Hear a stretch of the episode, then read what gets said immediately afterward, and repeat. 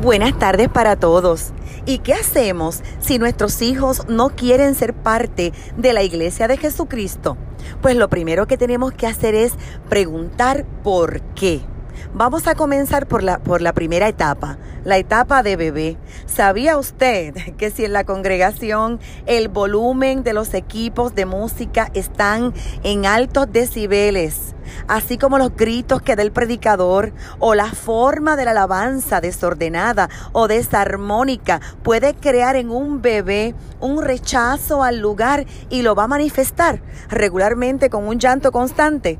Y si hablamos de niños, por ejemplo, niños entre 7 a 10 años de edad, es importante que todos los pastores sepamos que ellos necesitan acomodo razonable. El niño es por naturaleza inquieto, travieso, no puede estar mucho tiempo sentado y si los padres lo, lo obligan a quietarse de manera ruda, aumentará el rechazo al culto de adoración. Por otro lado, si los padres o uno de ellos no asiste a la iglesia, entonces el niño verá el asistir a la iglesia como un sacrificio de su tiempo de placer, como lo hace uno de sus padres. Ahora, hablando de acomodo razonable, el carisma del maestro de la escuela bíblica también puede ser un factor de aprecio o de desprecio a la asistencia a la iglesia.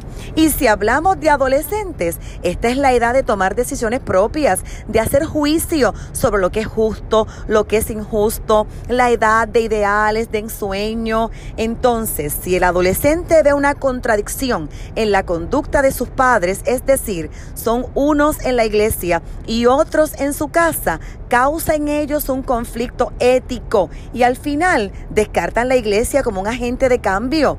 Por otro lado, hay otros factores como la presión por ser aceptados por los amigos o cuando la ocupación de los padres en la iglesia son mayor que el tiempo que le dedican a ellos. Por otro lado, hay otras razones como la desconexión del maestro o del pastor a las necesidades de estos adolescentes. No importa cuál sea la razón, la tenemos que resolver, porque la palabra dice que es un mandato instruir a nuestros hijos en el camino. Proverbios 22, 6. También dice Deuteronomio capítulo 6, versos 7 al 9.